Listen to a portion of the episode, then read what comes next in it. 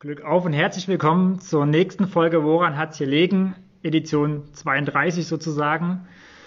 Ja, heute reden wir natürlich, äh, wir stehen kurz vor der Bundestagswahl, über eben eben diese große wegweisende Wahl. Wir wollen aber auch über eine kleinere Wahl sprechen, die ja vor ein paar Monaten gelaufen ist. Wir wollen über äh, Sachsen-Anhalt sprechen. Und wie heute ist natürlich wie immer der liebe Johannes zu Gast. Und bevor wir richtig losstarten, hole ich ihn mal schnell dazu. In der Hoffnung, es geht schneller als bei der letzten Ausgabe, als ich äh, auf Helge Lind so lange warten musste. Kann zwar wieder zehn Minuten labern. Muss, glaube ich, gar nicht unbedingt sein. Das Coole ist, gut, die im Podcast sehen Sie jetzt nicht. Hier im Hintergrund ist diesmal bei mir eine Uhr. Das heißt, äh, die Gefahr, wir überziehen, ist, glaube ich, auch und hoffentlich relativ gering. Glück auf, Johannes. Moin, Martin. Ich freue mich, ja, ich freue mich, dich zu sehen. Und wenn ich auf die Uhr gucke, das hat nur wenige Sekunden gedauert. Äh, keine zehn Minuten, so wie am Mittwoch. Also von daher, top. Ja, ich bin wieder zurück und habe auch tatsächlich äh, wieder gutes WLAN. Ähm, von daher bin ich auch wieder dabei. Das war ja am äh, Mittwoch nicht ganz so toll, aber Du hast es gut gemeistert. Ja, ging so, ne? Es ist halt schon echt äh, merkwürdig, zehn Minuten, ich glaube, es waren knapp zehn Minuten, ne? Ja, vor sich hin zu labern. Also ich kann schon Selbstgespräche führen und auch längere Selbstgespräche, aber irgendwie ist es merkwürdig, wenn man quasi vor Publikum in die Kamera spricht und ist dann immer bei Gedanken auch, hoffentlich kommt er überhaupt noch und hoffentlich hat er es nicht vergessen oder ist irgendwas äh, passiert, weswegen er nicht dabei sein kann. Ähm, und parallel schreibt man dann noch in der Hoffnung, er sieht es und antwortet. Äh, das war schon eine sehr merkwürdige Situation, muss ich sagen. Ja, das verstehe ich vollkommen. Aber eine andere Frage, wie war deine Woche? Äh, ja, ich muss kurz überlegen. Eigentlich ganz gut, glaube ich. Also ich bin ja jetzt immer noch, jetzt ist die vorletzte Woche in Metzler. Äh, da bin ich so, was meine Freizeitaktivitäten betrifft, so ein bisschen limitierter als in Berlin. Äh, deswegen gibt es ja gar nicht so viel Spannendes zu erzählen. Aber beruflich äh, war es cool, muss ich sagen. Also ich habe diese Woche super viel Social Media gemacht, weil Werbeblock Nummer 100, äh, weil wir haben ja äh, den Profitomaten vor, ich glaube mittlerweile fast zwei Wochen so ähm, hochgeladen, online gestellt. Also quasi sowas ähnliches wie der Wahlomaten und mit einem anderen thematischen Schwerpunkt. Ja. Ähm, und da habe ich auf Instagram vor allem, aber auch sonst auf Social Media äh, rausgeballert, rausgeballert, rausgeballert.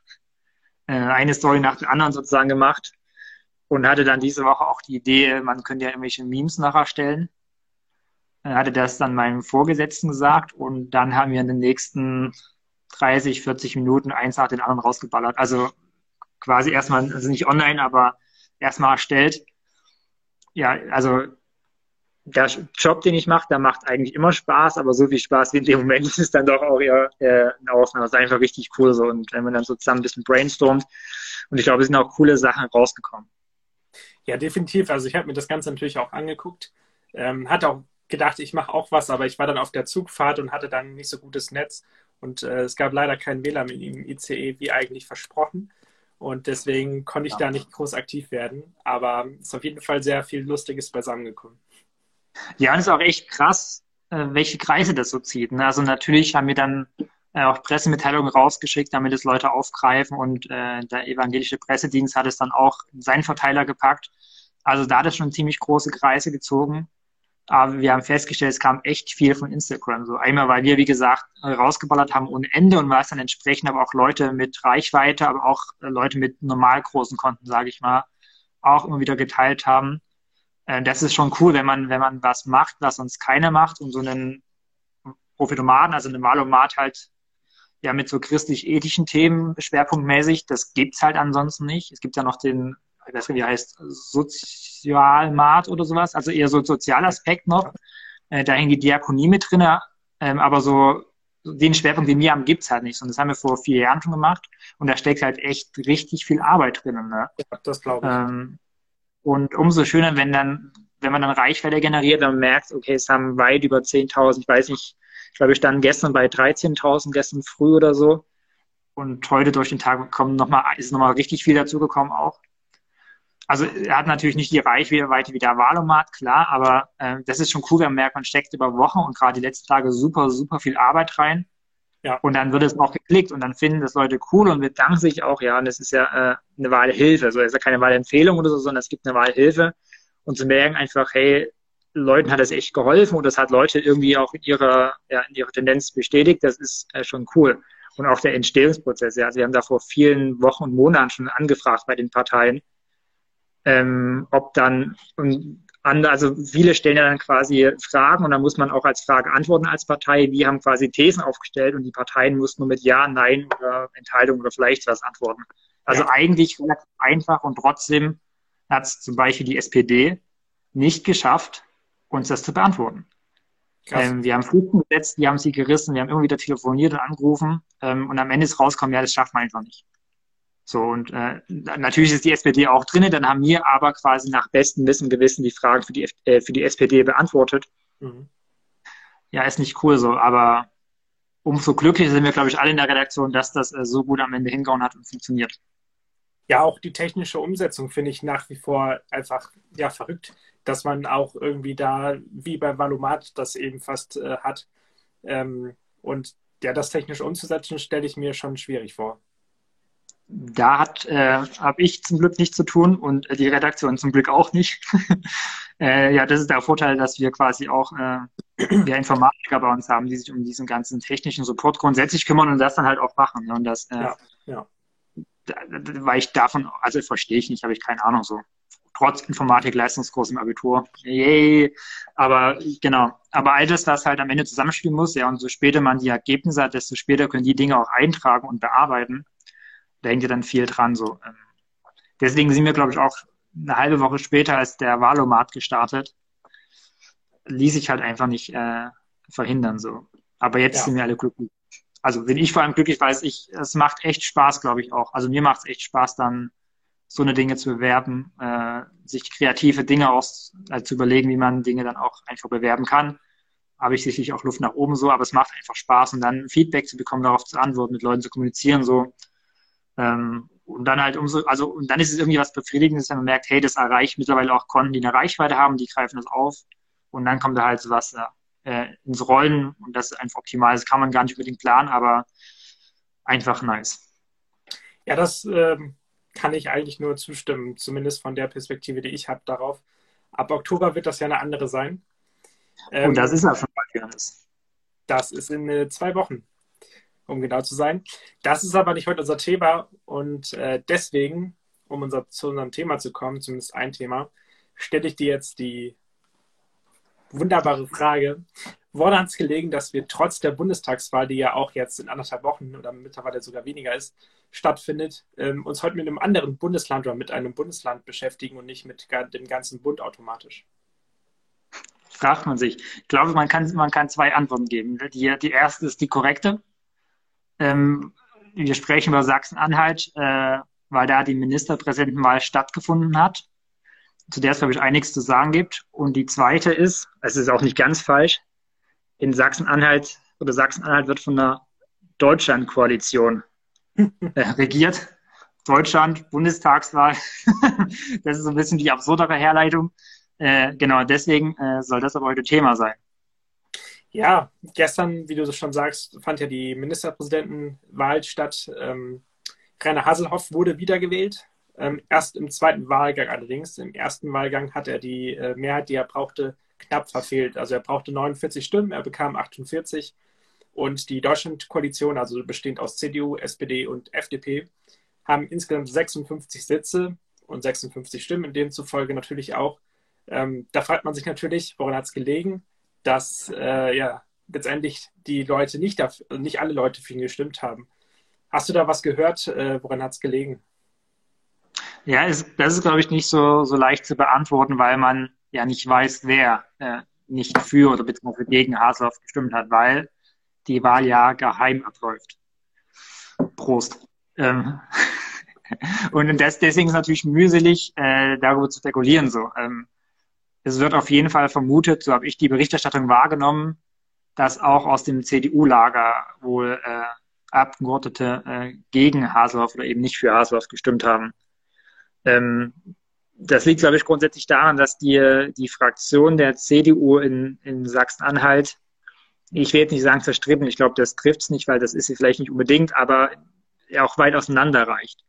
Mhm. Also da gab es ja auch äh, Stimmen, die quasi äh, gefordert haben, dass man eine Minderheitsregierung quasi mit Tolerierung der AfD quasi, um dann möglicherweise Mehrheitsverhältnisse zu bekommen, äh, dass man das oder diesen Weg geht, was ja sozusagen die Bundes-CDU natürlich kategorisch ausschließen, auch ein Großteil der, der CDU in Sachsen-Anhalt. Aber ich glaube, das könnte zum Beispiel ja ein Grund sein, weswegen möglicherweise Mitglieder der CDU äh, im Landtag in Magdeburg äh, nicht für Haselhoff gestimmt haben. Wie sieht es denn bei den anderen Parteien aus, Johannes? Ja, also es haben sich ja die FDP und also die FDP hat im Grunde ein sehr großes Interesse, dass letztendlich, ähm, dass sie mitregiert und auch die, dass die äh, Wahl oder nicht, dass die Wahl zustande kommt, sondern dass die Regierung, so wie sie jetzt äh, zustande gekommen ist, auch zustande kommt, weil die FDP kann dadurch ja ihr, ihr Potenzial er, erhöhen und hat natürlich sogar auch, äh, ich glaube, zwei Ministerposten. Das ist für die FDP, die ja gerade äh, so als Juniorpartner oder als der kleinere Juniorpartner sogar reinkommt, ähm, ja, eine große Sache. Und die können sich dadurch profitieren oder profilieren, besser gesagt. Und deswegen glaube ich persönlich nicht, also ich weiß natürlich nicht, wie, wie letztendlich gewählt wurde, aber ich kann mir nicht vorstellen, dass die FDP sich da selbst ins äh, Bein geschnitten hat. Ähm, und ja, Lasch, äh, Laschet sage ich schon, Haselhoff nicht unterstützt hat.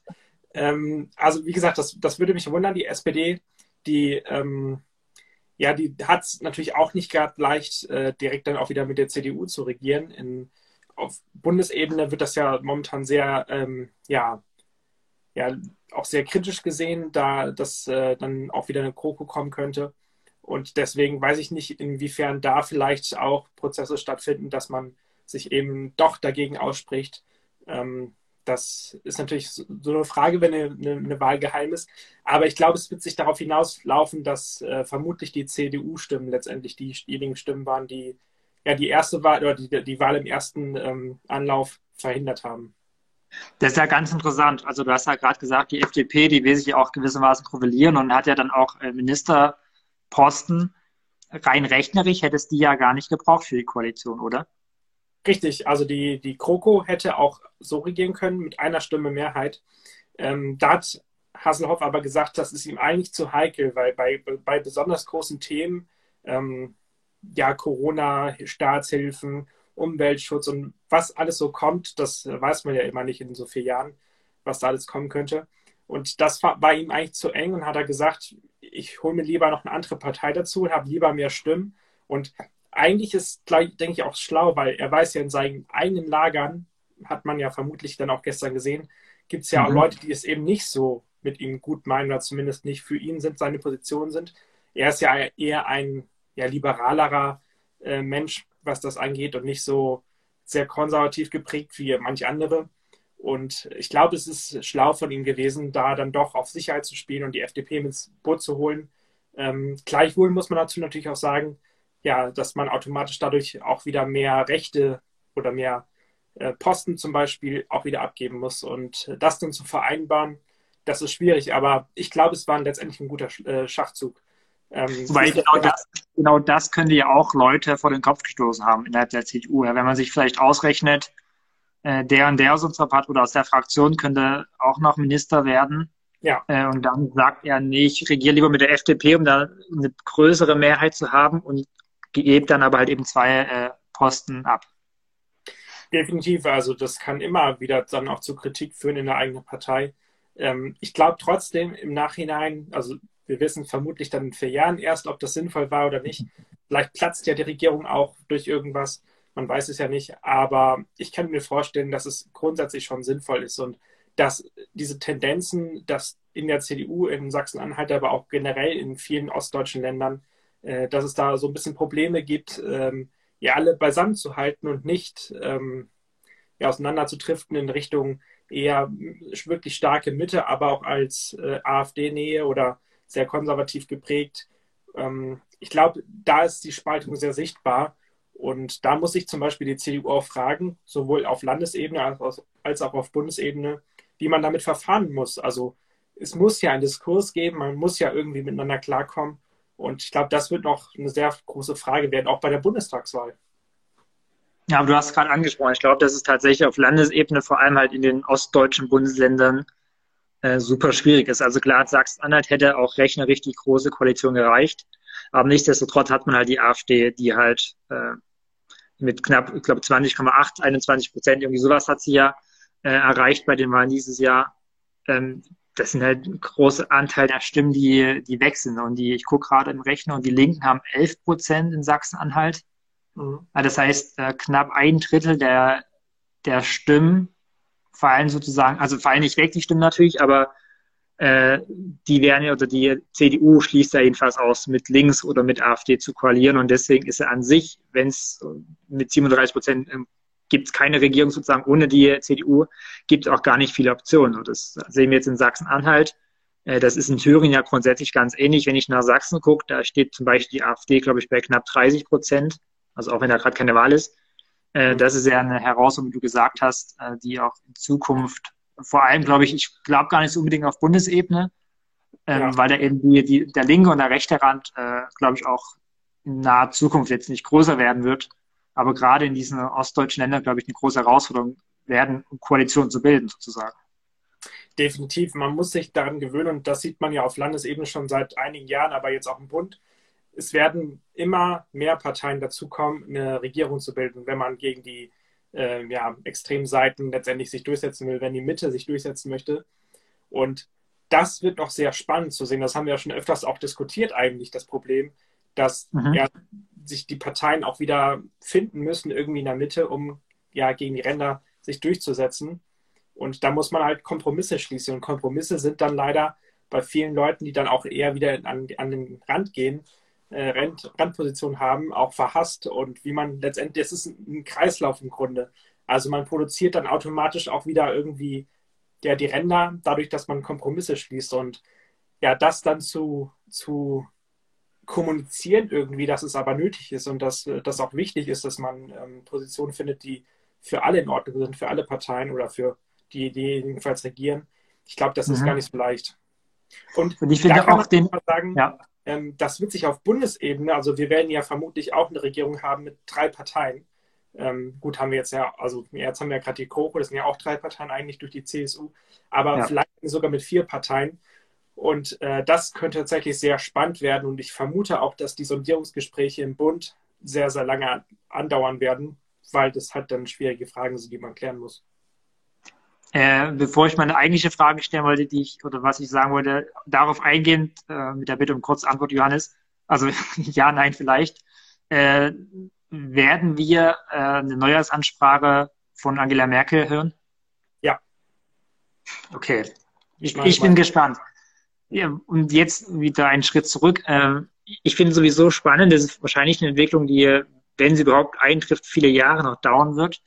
Aber dass selbst wenn die Ränder so bleiben, wie sie bleiben, auf Bundesebene, ne, bei, ich sag mal, Pi mal Daumen 20 Prozent, also AfD und, und Linke zusammengerechnet, ähm, glaube ich schon, dass sich möglicherweise die Mitte auch noch weiter aufspalten kann. Also sie bleibt, die Mitte bleibt Mitte, aber eben nicht mehr wie vor 30 Jahren vielleicht nur schlussendlich also quasi nur die SPD und die CDU, sondern wir haben jetzt schon eine starke grüne äh, ja, Partei. Äh, die FDP ist, ja, ich glaube, viel mehr geht nicht, aber äh, ja, stabil bei zweistellig und wir haben jetzt auch in der Vergangenheit kleine Parteien, vor allem junge Parteien, also auf dem Durchschnittsalter der Mitglieder vorgestellt, äh, Volt, ÖDP äh, und Co. Und die sind ja tatsächlich, wenn man quasi Wahlumfragen von unter 16-Jährigen und unter 14-Jährigen anschaut, dann sind die, sind die Parteien da ja relativ stark so.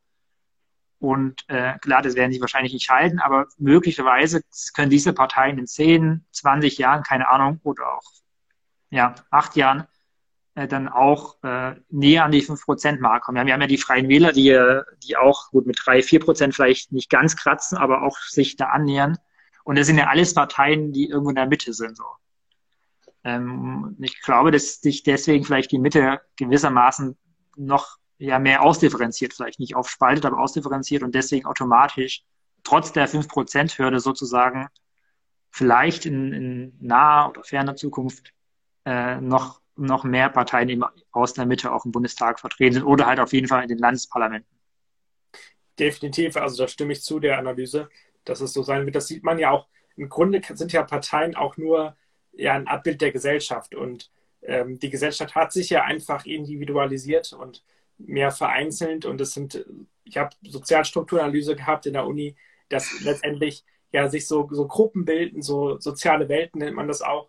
Und das sieht man ja auch im Parteienwesen. Also äh, Volt haben wir ja hier zu Gast gehabt zum Beispiel. Das ist ja auch eine soziale Gruppe, die für viel Europa einsteht, ähm, für ja, grenzenüberschreitende Ideen und so. Es gibt auch wieder andere Parteien, die das eben nicht so sehen und äh, sich auch in sozialen Welten irgendwie zusammentreffen und dann auch letztendlich Parteien gründen. Und äh, ich glaube, letztendlich sieht man ja auch, dass, ich glaube, 47 Parteien sind, glaube ich, zugelassen zur Bundestagswahl insgesamt in Deutschland. Ähm, mhm. die kann man nicht überall wählen, weil das dann auch wieder unterschiedlich ist. Aber ich glaube, daran sieht man, dass wirklich sehr viel ja, sich vereinzelt hat. Und das zusammenzuhalten in der Mitte, ich glaube, das wird sich auch noch ausfechten dann, wer sich hält. Also es werden ja nicht 47 Parteien sein, die dann ja in der Mitte auch wirklich ankommen, sondern ähm, ja, da muss noch viel passieren, noch viel hinherruckeln. Aber ich glaube, unser Parteiensystem wird sich ändern und ändert sich ja auch schon. Und in zwei, 20 Jahren sieht das Ganze bestimmt auch so schon sehr anders aus. Glaubst du, dass es eine gute Entwicklung ist? Ich glaube, da gibt es gar nicht so unbedingt das gut oder schlecht. Ich persönlich finde es schon schwierig, weil ich glaube, je mehr Parteien, je mehr Interessen, je mehr Meinungen da sind und je mehr ja, Stimmen da sind, desto schwieriger wird das Ganze zu kommunizieren, zu vermitteln, auch an, an den Wähler und Wählerinnen. Ähm, ich persönlich finde es, wie gesagt, eher schlecht, aber ich glaube, es ist, ähm, man kann es jetzt eh nicht mehr ändern. Von daher muss man sich damit irgendwie anfreunden.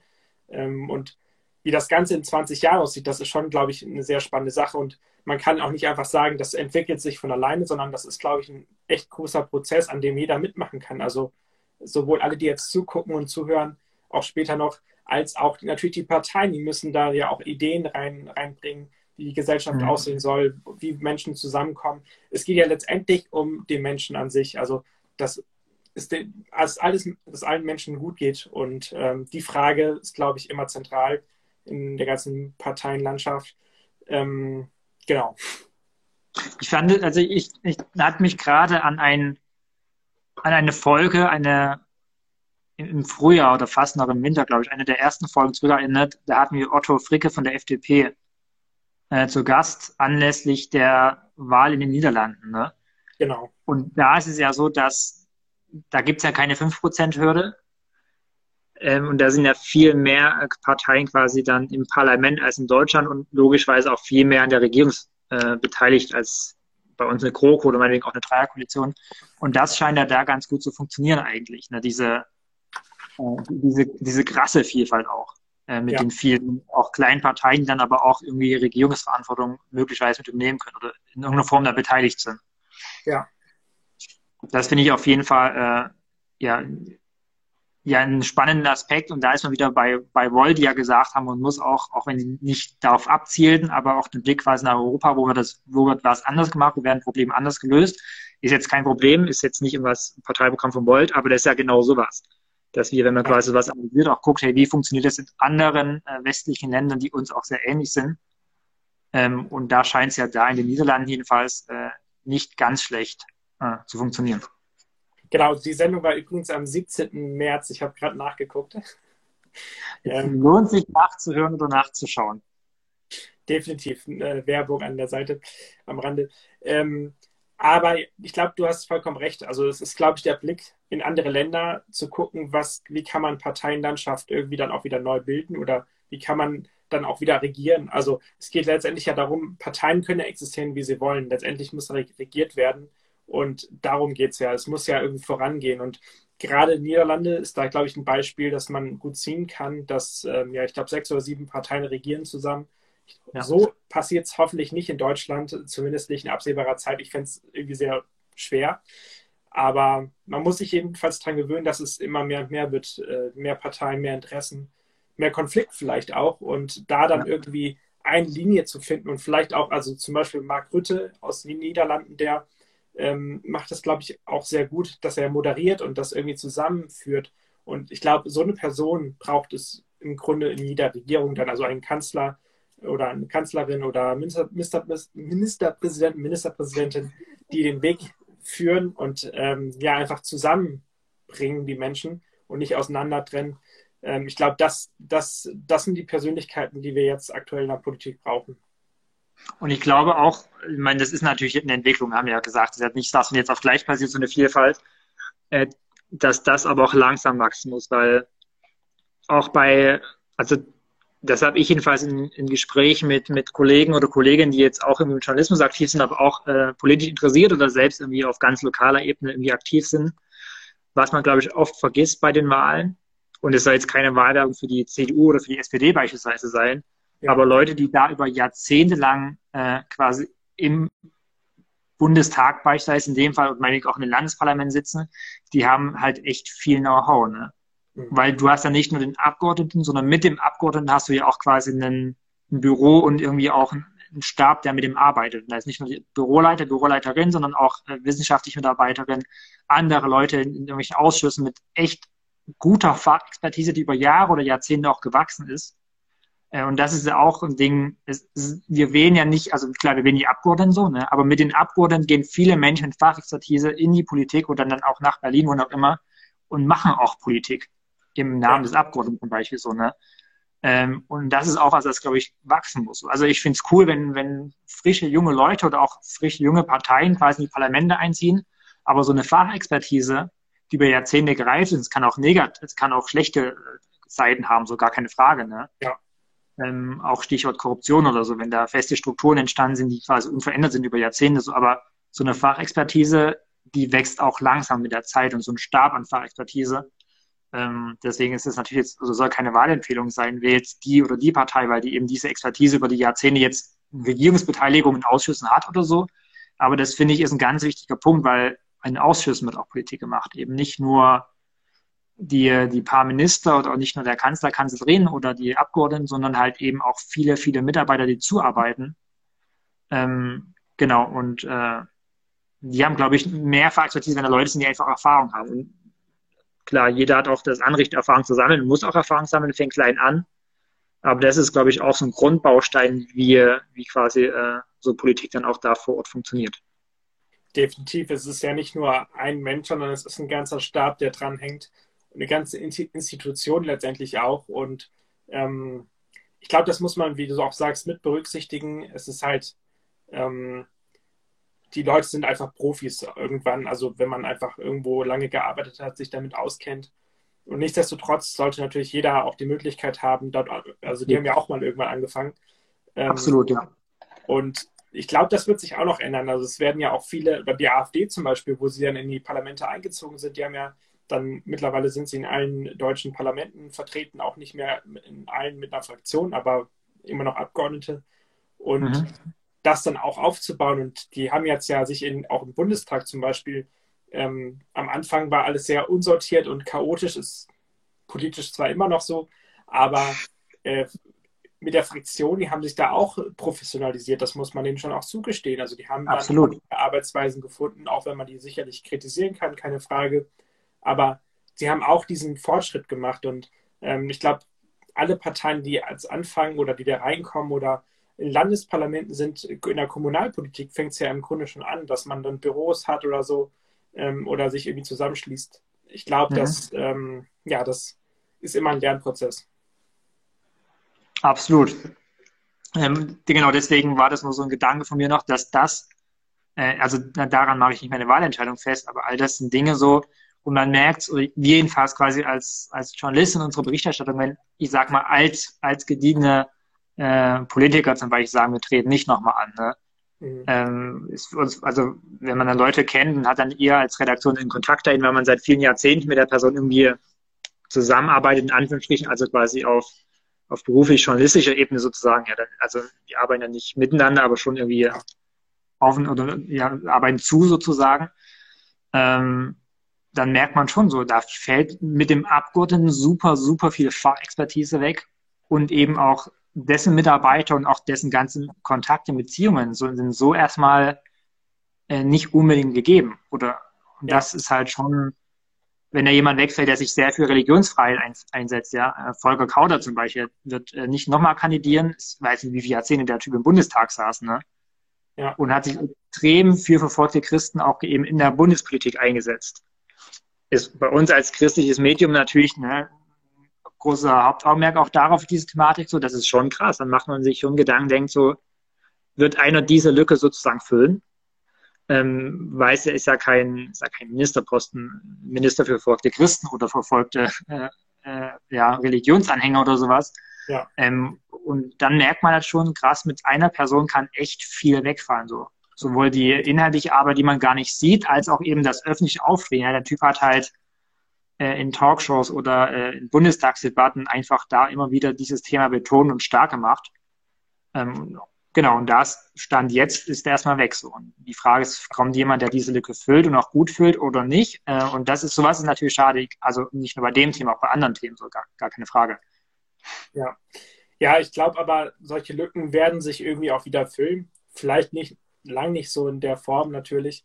Ähm, einfach vielleicht auch einfach anders und vielleicht auch von anderen Parteien, wer weiß das schon. Aber ich glaube, dass es in ganz vielen Sparten Menschen gibt, auch teilweise, die jetzt nicht mehr antreten bei der Wahl. Ähm, oder wenn wir an Schäuble denken, der ist ja gerade Bundestagspräsident, äh, der ist schon seit 1970 im Bundestag, der kennt sich einfach aus, der ist ein Profi, der weiß, ja. wie das funktioniert. Und wenn einer nicht mehr antritt oder Hermann Otto Solms von der FDP zum Beispiel, der hört jetzt ja, glaube ich, auch auf. Und mhm. das, sind, das sind so Menschen, ähm, um die es wirklich schade ist, auch wenn man politisch vielleicht nicht dann einer Meinung ist, aber äh, wenn einfach so viel Wissen und Kompetenz dann einfach verloren geht. Oder auch, ähm, ich komme gerade nicht auf den Namen, aber eins bei den Linken zum Beispiel, der hört jetzt auch auf und der hat einfach viel parlamentarisches Wissen gehabt. Und ähm, das, ich glaube, es ist sehr wichtig, dass das weitergegeben wird, ähm, nicht nur so allgemein im Sinne von, irgendwer sagt das schon mal irgendwann, irgendwie, wie es funktioniert, sondern dass man vielleicht als Abgeordneter auch und als Abgeordneter auch selber aktiv wird und sagt, wenn ihr Fragen habt, also an Leute, die gerade reingekommen sind, meldet euch bei mir oder so. Ich glaube, das ist schon mhm. sehr wichtig, da auch im persönlichen Austausch, Austausch zu sein. Das, äh, da stimme ich dir absolut zu, Johannes. Äh, und wir haben das ja, um jetzt langsam den Bogen vielleicht aus einem anderen Thema zu spannen, auch äh, elegante Überleitung wieder mal, ne?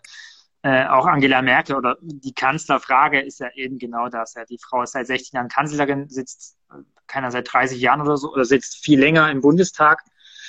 Ähm, sie, äh, in ihrer Position merkt man natürlich dieses Loch, was sie dann hinterlässt nach so langer Zeit und so viel Fachexpertise äh, ja. am allermeisten, würde ich sagen. Absolut definitiv. Da, die Position, natürlich, es wird jetzt, wer auch immer es wird, Scholz, Laschet oder Baerbock, wie auch immer, ähm, es wird keine Merkel sein und es werden sicherlich Sachen runterfallen, aber es werden auch andere Sachen besser gemacht werden vielleicht. Und ich glaube, mhm. da darf man auch nicht allzu vergleichen. Also vergleichen ist, glaube ich, das Menschlichste der Welt und auch irgendwie normal und auch irgendwie gut. Aber ich glaube, man darf jetzt nicht sagen, wer auch immer es wird, ist schlechter, weil so und so, sondern ähm, ich glaube, da muss man jedem auch seine Chance lassen, es irgendwie auch einfach mal zu machen.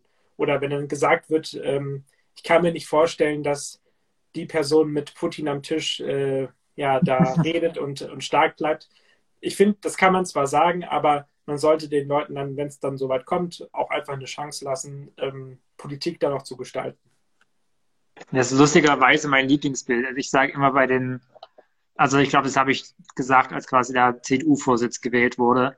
Genau. Äh, wenn ich so diesen Bild habe vom G7-Gipfel, meinetwegen auch G8-Gipfel eben mit Putin so, äh, wer passt da am besten rein? Das ist natürlich, äh, also hat überhaupt keine inhaltliche Aussagekraft. Das ist einfach so vom Gefühl her zu sagen, den könnte ich mir am ehesten vorstellen, hat natürlich keinerlei Aussagekraft über die tatsächlichen Qualitäten. Äh, und deswegen ist für mich zum Beispiel Annalena Baerbock auch nicht ungeeigneter für den Posten der, der Kanzlerin in dem Fall dann, äh, als die anderen, weil sie jetzt noch keine Regierungserfahrung hat oder wie auch immer so. Ja, klar, das kann natürlich ein Nachteil gegenüber den anderen sein, aber wie du sagtest, keiner ist Angela Merkel und keiner von den Kandidaten hat Erfahrung als Kanzler, Kanzlerin. Ja. Logischerweise so. Äh, deswegen äh, bringen dir die Erfahrung auch nur zum gewissen Grade was, würde ich sagen, oder Regierungserfahrung. weil die Verantwortung, die man jetzt hat und die Aufgaben, die man jetzt erfüllt, hat keiner von denen auch nur ansatzweise bis jetzt gemacht. Also ich würde behaupten, man kann den Posten des Ministerpräsidenten in NRW nicht äh, mit den Kanzlern in Deutschland vergleichen. So. Äh, von daher ist dieser Erfahrungsfaktor äh, auch in der Kanzlerfrage sozusagen für mich eher nur zweitrangig, äh, ja, weil eben keiner über die Erfahrung verfügt. So, und die Erfahrung macht man, wenn man diesen Job hat. Ja, da kann ich dir zustimmen. Wir haben noch ein anderes Thema, das ist, ja, ergibt sich ja letztendlich jetzt aus dem Thema auch so ein bisschen. Wir haben den Wahlkampf weiterhin und wir hatten letzten Sonntag das zweite TV-Triell. Ähm, du hast mir gestern gesagt, du hast es noch nicht geguckt. Äh, ich, vermutlich hast du es bis heute auch noch nicht geguckt. Äh, nicht in Gänse, aber ich habe mir es schon, ähm, ich sag mal, die sinnvollen Stellen angeschaut. Ja, ich hatte am Sonntag überlegt, so schaue ich das Triell an oder schaue ich äh NFL an, also Football. Ja, und dachte dann, so ein schöner Sonntag gewesen. Ich runde ihn ab mit schönem Sport und nicht mit dem Triell, aber ähm, ich habe es nach unserem Telefonat gestern, als dann klar war, wir wollen das heute so ein bisschen besprechen, natürlich angeschaut. Also nicht in Gänze, es geht glaube ich anderthalb Stunden oder so, ne? Genau. Ähm, aber äh, so teilweise und habe mir vor allem auch äh, Zusammenfassungen angeschaut. Ja, also ich habe es mir natürlich auch angeschaut und selbstverständlich. Ja, natürlich. Ähm, politisch kann man natürlich sagen, wie, wie auch immer es war. Also es war im Grunde relativ erwartbar, was passiert. Also Laschet hat weiter angegriffen, vor allem auch Scholz. Das war ja auch im Grunde logisch, dass das passiert. Baerbock konnte sich so ein bisschen als die Gewinnerin, oder zumindest als die, die lächelnde Dritte ein bisschen rausstellen, weil sie letztendlich immer auf die beiden anderen gezeigt hat, wie beim ersten äh, TV-Triell. Hat gesagt, so nach dem Motto, ich mache das jetzt besser. Äh, darf, und das hat sie verteidigt. Hm? Wenn ich unterbrechen darf, da steht sie eigentlich immer ganz günstig da, ne? Weil sie ja bei dem ersten TV-Triell schon in der Mitte stand. Ja. Und jetzt ja wieder. Äh, würdest du sagen, es ist ein Vorteil, zum Beispiel eben für so eine, für so eine Gestik und wer würde es eigentlich besser finden, wenn, meine, es gibt ja drei Duelle sozusagen, also Trielle in dem Fall, dann hätte man es ja eigentlich äh, genau durchrotieren können, dass jeder einmal in einer anderen Position ist.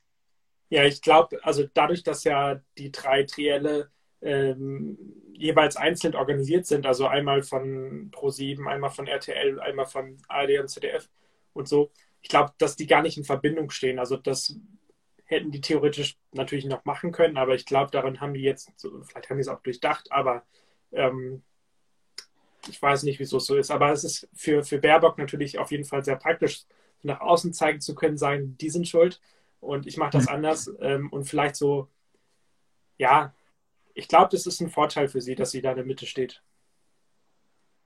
Ja, ich glaube, es zeigt einfach so ein bisschen rüber. Aber wir haben ja in, der, in dem Anteaserung, und du hast es ja gerade schon gesagt, als ich schon unterbrochen habe, äh, dafür sorry, Johannes, äh, dass das, was inhaltlich natürlich passiert ist, äh, erwartbar, vorhersehbar war. Klar, das sind, das sind Wahlprogramme ja, und Parteiprogramme. Was, also, was wollen die da anders sagen? Ähm, das ist übrigens auch ein Grund gewesen, weswegen ich mich gegen das Triell und für Football entschieden habe, weil ich dachte, okay, was sie sagen, also klar, die Fragen können natürlich andere sein, das kann ich nicht vorhersehen, aber die Positionen sind natürlich die gleichen wie vor zwei Wochen und die werden auch beim nächsten TV-Triell logischerweise die gleichen sein. Da wird sich, glaube ich, nicht grundsätzlich was ändern. Aber es ist ja noch was anderes. Äh, Spannendes sozusagen passiert, auf was man auch ein Augenmerk legen kann bei dem Triell.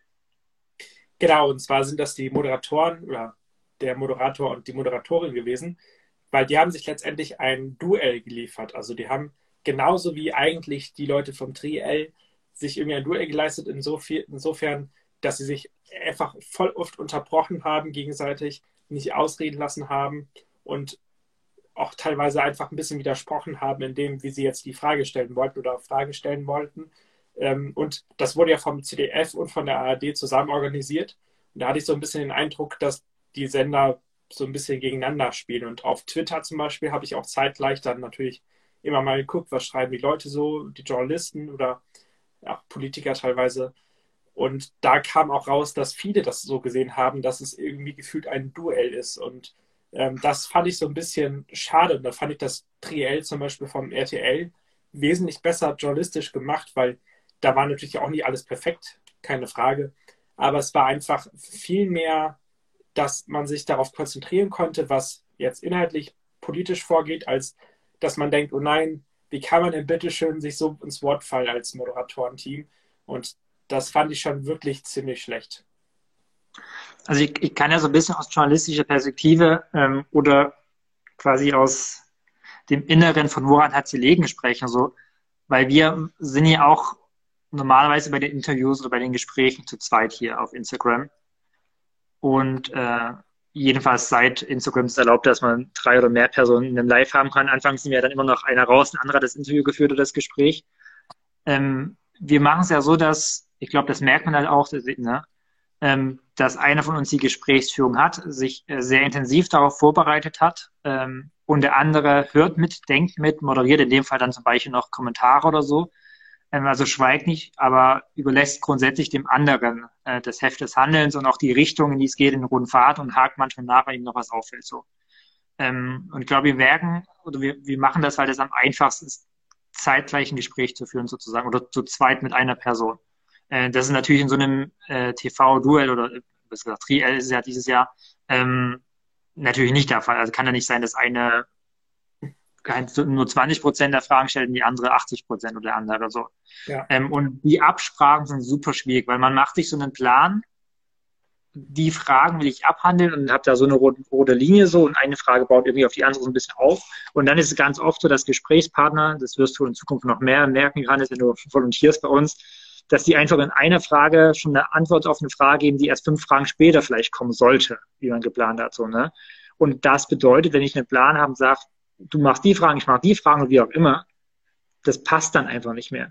Ja. Weil dann bricht dann eine Frage an, die, die vielleicht viel später beantwortet oder gefragt werden sollte. Und dann hätte man da nochmal eine Frage, Nachfrage, bringe ich die jetzt, jetzt schon quasi oder spare ich mir die für später auf? Also es ist ziemlich schwierig, ehrlich gesagt, das abzusprechen so.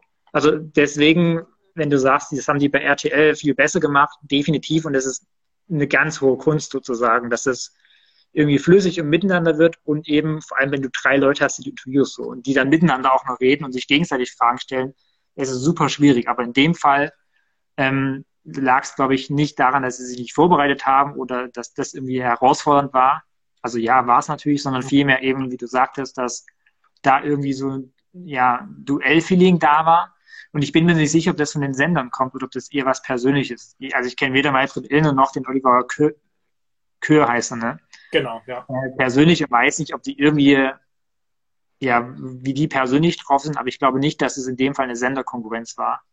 Und dass du in dem Fall denkst, ich bin AD, er ist ZDF, wir müssen irgendwie glänzen. So, ich glaube, das war, und dann hat sich das ja auch äh, du hast es komplett in, voller Länge verfolgt, ja auch hochgeschaukelt. So, ne? Genau. Dann genau. merkst du, hey, der unterbricht mich und hat mich nochmal unterbrochen in meiner Frage, jetzt unterbreche ich ihn auch. Und so hatte ich das Gefühl, als ich jetzt äh, Ausschnitte oder Zusammenfassung gesehen habe, dass ich das dann auch nochmal so hochgeschaukelt hat, nach dem Motto, was du kannst, kann ich schon lange so.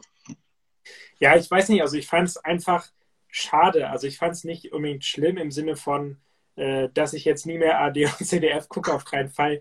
Aber ich fand es einfach schade, weil es war ja es haben so viele Leute zugeguckt und es haben sich ja auch viele Leute darauf vorbereitet, gefreut, wie auch immer, keine Ahnung.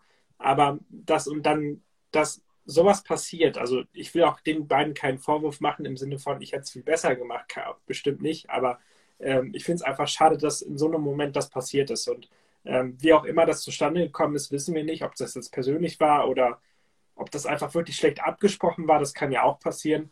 Ähm, ich weiß es nicht, aber es, es war einfach es war schade. Und äh, ja, aber genau, ich, ja. ich bin der Meinung, dass ARD und ZDF das einfach besser machen müssen, weil es kann nicht sein, dass diese Debatte, die einmal in vier Jahren stattfindet, dann so war, wie sie war.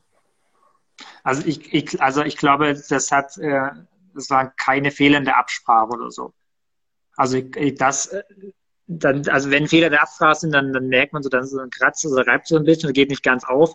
Aber also das hat nicht, also wenn die eine Absprache hatten, die haben sie natürlich gehabt, so eine Aufteilung, das wurde völlig von den Haufen geworfen. So. Also man redet sich, spätestens wenn der andere redet, rede ich nicht rein. So selbst wenn ich denke, ach scheiße, die Frage wollte ich doch dann stellen oder so, ne?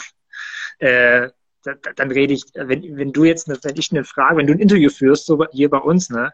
Ja. Und äh, ich stelle dann eine Zwischenfrage und du denkst, scheiße, die Frage hatte ich vorhin auch schon gehabt, dann redest du mir ja nicht rein. So. Ja.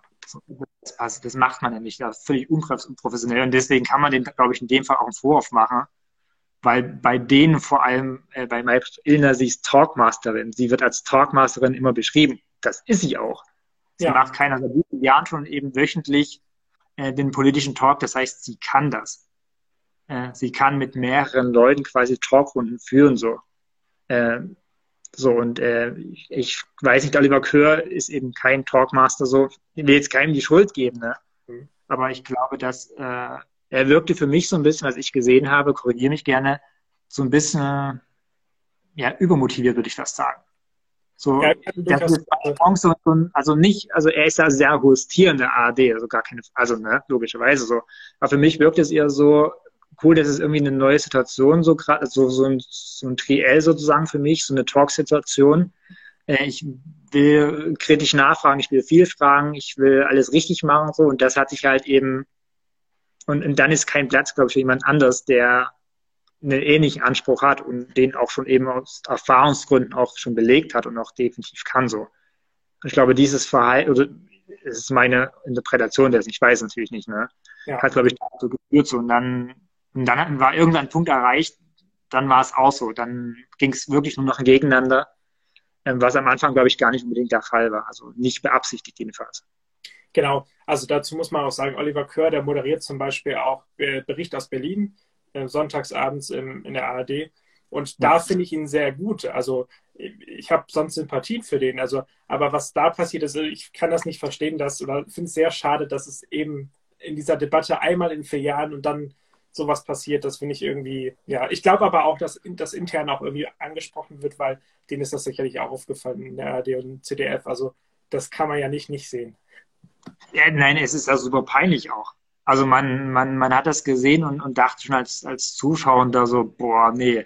Und jetzt schon, also es ist auf Ansage immer wieder peinlich geworden, so mein Empfinden nach. Oder aus, aus der Sicht des Journalisten vielleicht auch, ne? Mhm. Ähm, weil es dann eben bewusst auch provoziert war, so meine Einschätzung. Und nicht, man ist sich nicht außersehen irgendwie ins Wort und hat sich, sondern es war dann auch irgendwie bewusstes Gegeneinander. Ähm, und das ist also super, super unprofessionell. Also ich kann dir mal sagen, in vier Jahren werden die beiden sicherlich äh, kein TV-Duell, Triell, wie auch immer, was dann, was dann Quadruppel, L, keine Ahnung, was dann kommen wird. Äh, die werden das definitiv nicht nochmal, jedenfalls nicht in der Kombination äh, äh moderieren. Ja, vielleicht, äh, wir haben zwar gerade nicht so viele Zuschauer und Zuschauerinnen, aber wenn jemand von euch das auch geguckt hat und äh, dazu irgendwie noch ein, zwei Sätze schreiben will, dann schreibt es natürlich auch gerne in die Kommentare wie euer Eindruck war. Vielleicht ähm, sehen wir das ja auch viel zu kritisch, eurer Meinung. Das fände ich auch interessant. Vielleicht, vielleicht aber auch, Johannes, äh, sitzen wir in vier Jahren. Natürlich. In, in, in ja, wir sitzen dann vielleicht ja nicht bei der ARD beim ZDF, sondern in dem Pro-Studio in Berlin. Und, und machen da das, das Tri-L-Duell, was auch immer sein wird. Die Frage ist aber dann, Martin, wenn wir schon mal dabei sind, wer tritt an? Söder oder. Oder wer? Ich habe es gar nicht verstanden, Johannes. Söder oder Laschet? Ach, das fragt man sich. Wichtig ist, Johannes, dass wir antreten, also als äh, Journalisten in dem Fall, und uns hoffentlich gut verstehen. und nicht mit Ellenbogen raus gegeneinander. Aber ich glaube, das ist äh, bei uns relativ ausgeschlossen. Ja, ich glaube auch. Ja, das ist auf jeden Fall, also wie gesagt, ich finde es einfach nur schade und ich bin jetzt mal gespannt. Das äh, dritte Triell ähm, findet jetzt am Sonntag ja statt, ich glaube bei Pro7, äh, wenn ich das richtig habe, und Kabel 1 und Sat 1.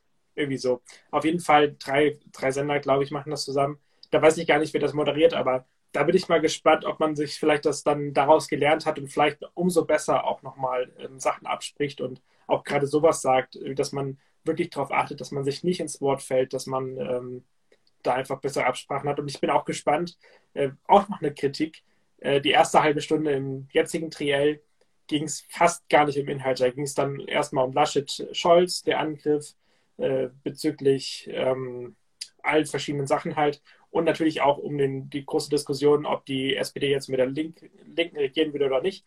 Darum ging es die erste halbe Stunde. Es ging nicht um praktische Politik, es ging nicht um Pflege, nicht um Bildung, überhaupt nicht. Und das äh, fand ich auch sehr schwach, dass es eher inhaltlich, ja, die großen Themen Klimaschutz, Corona, das war natürlich drin, aber es waren einige Themen Europa, es wurde nichts Außenpolitisches besprochen.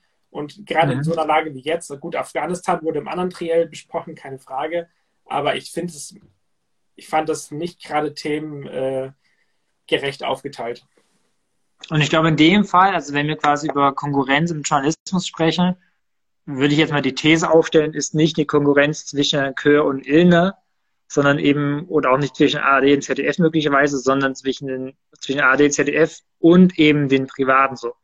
Weil man weiß natürlich als Medienschaffender in so einem Fall, die werden inhaltlich nicht viel Neues erzählen. Also klar, ich, also man kann Fragen stellen, die andere nicht gestellt haben und kriegt dann eine Antwort, hat definitiv was, was sie woanders nicht gesagt haben.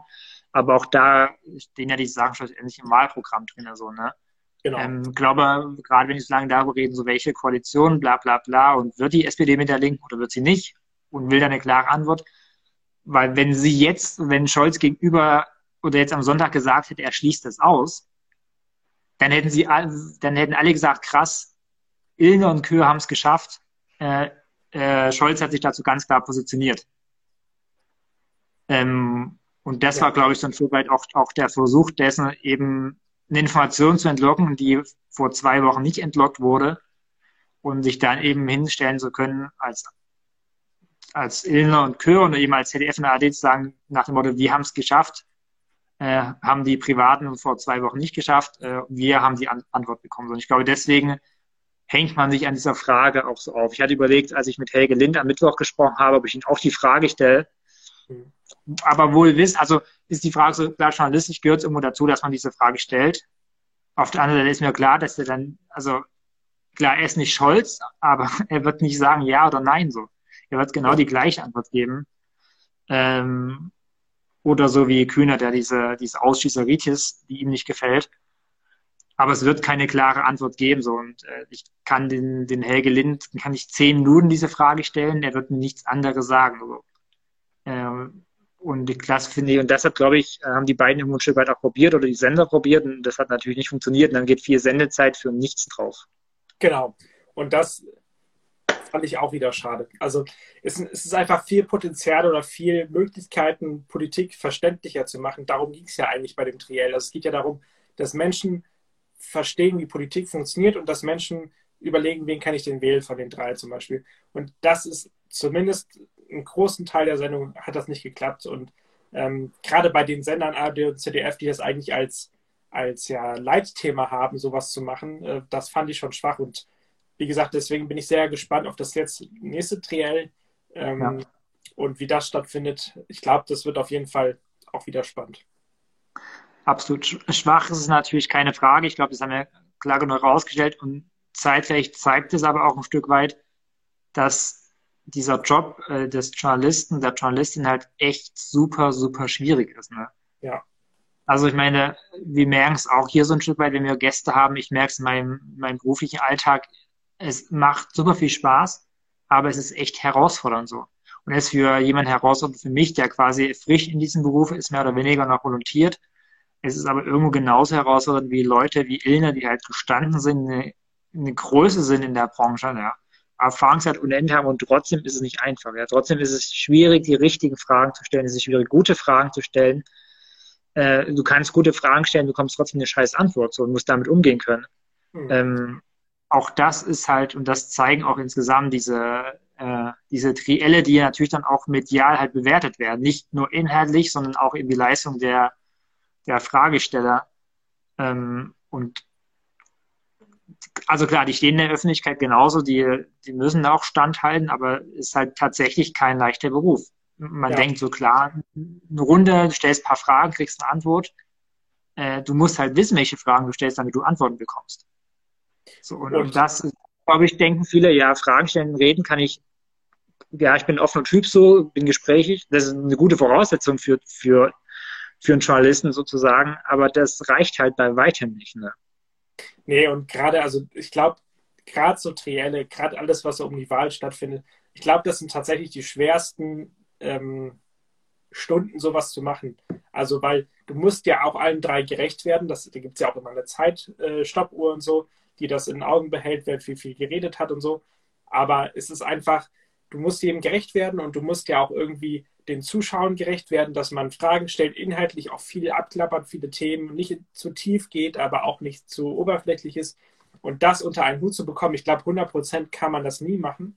Das ist ja auch Nein. gar nicht, das muss man ja auch nicht, aber es ist auf jeden Fall ausbaufähig gewesen, was wir da gesehen haben. Und ich glaube tatsächlich, dass wir äh, mit, dieser, mit diesem Fazit auch das Thema dann auch abschließen. Äh, die Zeit ist nämlich schon wieder fortgeschritten. Ich hätte gar nicht gedacht, dass wir dann doch so viel darüber reden. Äh, wir hätten noch ein, zwei andere Themen gehabt, die wir noch ähm, hätten ansprechen können. Vielleicht können wir dann nächste Woche drüber reden. Äh, es wird auf jeden Fall bestimmt viel passieren. Aber jetzt natürlich meine wichtige Frage, Martin, was passiert denn nächste Woche politisch? Das fragt man sich, Johannes. Ich frage mich ja immer, woran wird sie nur gelegen haben? Das fragt man sich halt immer, woran sie gelegen haben wird. Ist so.